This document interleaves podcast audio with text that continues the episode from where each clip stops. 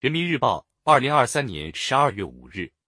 从人民群众中汲取力量智慧，金台朝生。断铁：中国有十四亿多人口，亿万人民的力量和智慧加在一起，谁能比得过？十月十六日出版的第二十期《求是》杂志发表习近平总书记重要文章，开辟马克思主义中国化时代化新境界。文章指出，只要我们紧密联系人民群众。经常深入人民群众，紧紧依靠人民群众，真心拜人民为师，诚心向人民学习，虚心向人民求教，就能够得到源源不断的实践力量和理论智慧。始终保持党同人民的血肉联系，是开展党内集中学习教育的题中之意。党员干部要以学习贯彻习近平新时代中国特色社会主义思想主题教育为契机。站稳人民立场，深深植根人民，拜人民为师，向能者求教，向智者问策，依靠人民推进实践创新。人民群众身处实践最前沿，对实践变化感知最敏感，感受最深切。走到人民群众中去，很多百思不得其解的问题就能豁然开朗，找到答案。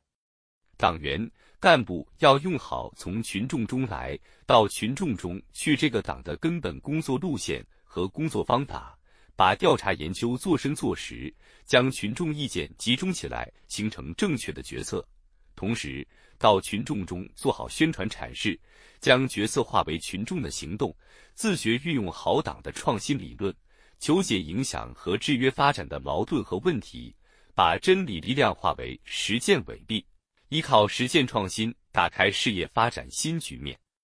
依靠人民推进理论创新。马克思主义是为人民立言、为人民代言的理论，是为改变人民命运而创立，在人民求解放的实践中丰富和发展的。人民的创造性实践是马克思主义理论创新的不竭源泉。离开了人民的智慧、人民的探索、人民的创造。理论创新就如同无源之水、无本之木。改革开放以来，农村实行家庭联产承包责任制，乡镇企业兴起，非公有制经济发展等重大改革举措，都来自人民群众的大胆探索和创造性实践，都为党的理论创新提供了丰富养分。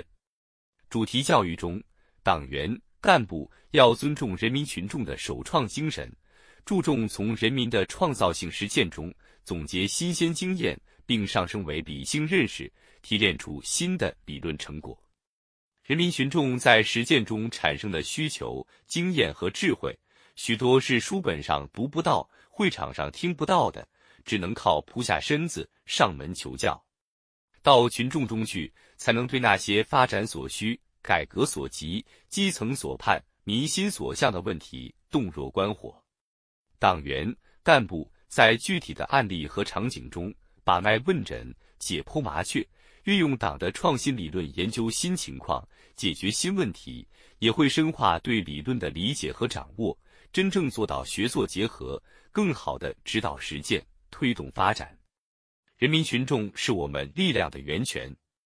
以主题教育为契机，广大党员干部要真正走到群众中间。将理论学习与人民群众生产生活实践紧密结合，自觉问计于民、问需于民，把人民群众中蕴藏着的智慧和力量充分激发出来，从人民群众的真知灼见中汲取理论创新和实践创新灵感。